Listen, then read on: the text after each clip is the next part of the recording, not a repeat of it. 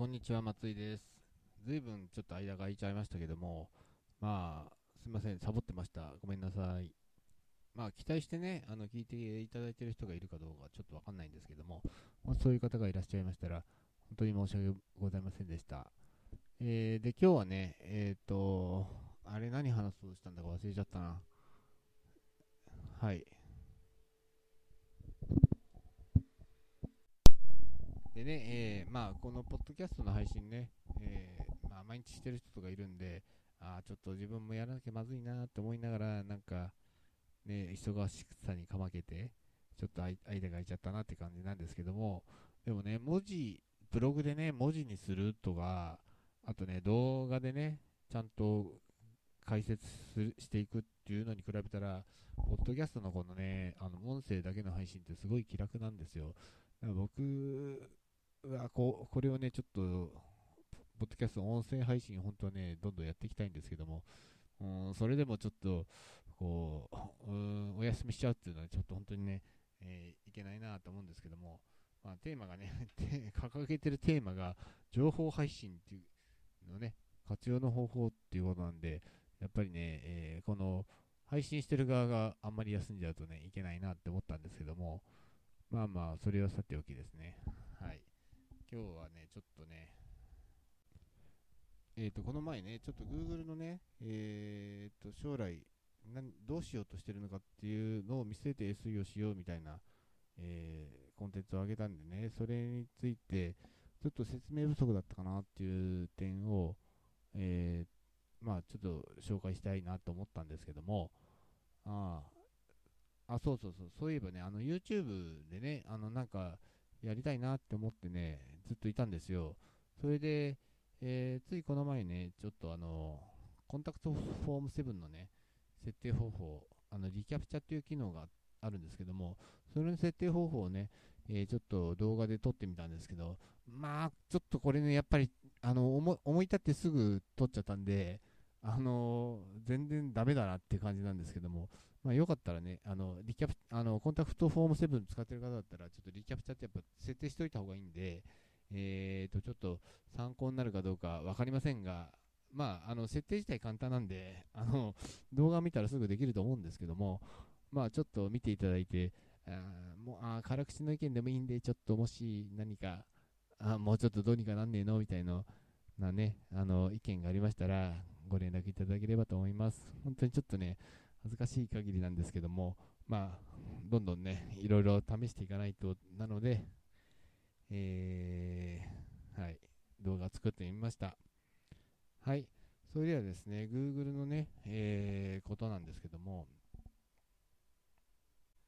まあね、あのこの前挙げた記事ね、これ読んでいただければ、ちょっとざくっとは書いてあるんですけども、まあ、Google がね、あの具体的にあの AI を今後導入していくよっていうきあのニュースがね、発信されて、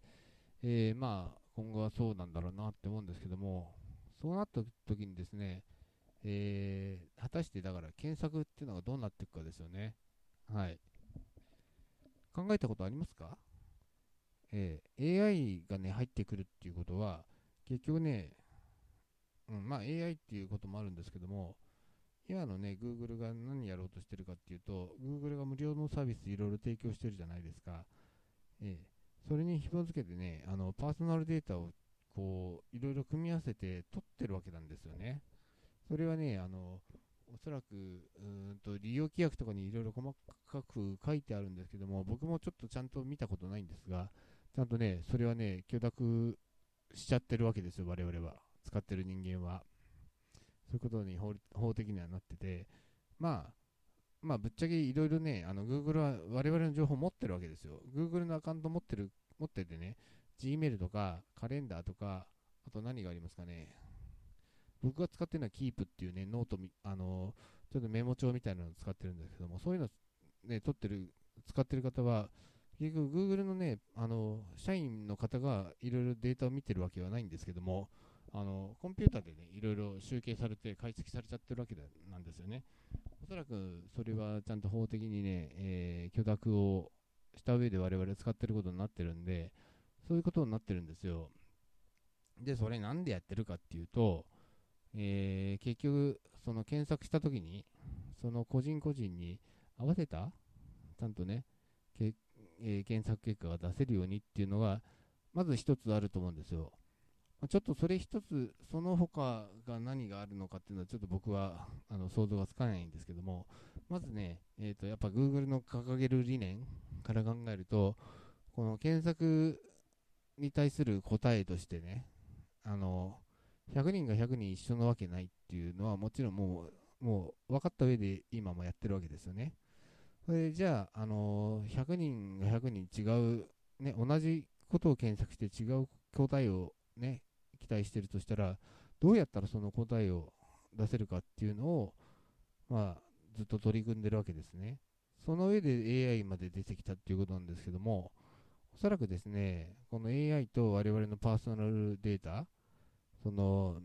Google、Gmail とか、カレンダーとか、まあその他の Google のサービスですね、使ってる上での、そのデータを集計した上で、AI が判断して今後、今後っていうかね、未来はね、あの、検索結果が出てくると思うんですよ。だからね、えー、なんでしょうね、地名プラスサービス名でよく、やっぱり、どっかね、なんか、検索するじゃないですか。そういう風になった時もね、おそらくね、将来的には、あのー、個人個人で出てくる答えが違ってくると思うんですよ。ということはですね、あのビジネスとして提供している側、事業者側としてはですね、もう、あの、従来の何、SEO っていうのが意味をなさなくなってくるわけですね。っていうのは、どんなに SEO をしようが、あの個人のデータに合わせて最適と思うものをね、AI なり Google の検索結果として提示されていくわけですよ。そうなる世界っていうのが、何年後なんでしょうね。遠くない未来だとは思うんですけども、明日、明後日の話ではないですよねってぐらいですよね。だから、それをいつ Google が踏み切ってやるかどうかっていうことにもなるんですけども、だからね、ビジネス的にここ数年で、まあいいやっていうビジネスだったら、従来の SEO でガンガン検索結果上げていけばいいと思うんですよ。ただね、あの、将来的にずっとやっていくので、インターネットというかホームページにね、活用していくっていうことであれば、まあちょっとね、そういったね、長い目で見て、ホームページを整備していくっていうことがいいと思うんですよね。まあだから、まあいろいろね、あのー、インターネットの活用方法はあるんですけども、やっぱり最後はね、えっ、ー、と、自分の会社のね、自分であの、自分で情報をアップデートできる、情報をいかよんでもね、提供できる自分のホームページっていうのがね、自社のホームページっていうのがね、一番頼りになると思うんですよね。そこをベースに情報を発信していった方がやっぱりいいと思うんですよ。現にあの Facebook なんかね、えー、いくら投稿してもあの検索エンジンには出ないじゃないですか。で、Facebook ね、ね、世界中に広まってるフェイスブックとはいえ、あの時代の変遷でどうなっていくかわからない、サービスが継続されるかどうかっていうのはね、誰も保証できないわけですよ。あの一つの会社がやってるサービスですから。はい。なのでね、やっぱり自分の会社の資産として価値があるホームページをちゃんと構築して情報発信していくっていうのが大事だと思うんですよね。その上で、まあ、検索される側としては、Google がどうしていくのかなっていうのは、まあ、AI 導入されてね、パーソナルデータを取ってね、その個人個人がシチュエーションに合わせた、で、検索するタイムリーな、ちゃんと検索結果をね、返そうとしてるわけですから、これはね、下手すりゃもう、数年で起こる、うん、そういう検索結果になるかもしれないし、もしか、まあ、まあ、10年以上かかるかもしれないしっていうことなんですけども、でもね、あの継続して事業をやっていきたいっていう場合は、やっぱり自社のホームページでね、そのきちんと情報発信していくっていうのが大事だと思います。ちょっとね、あのまとまりがなくなっちゃったんですけども、今日はちょっとそろそろ長くなったんで以上です。はい。それではまたよろしくお願いします。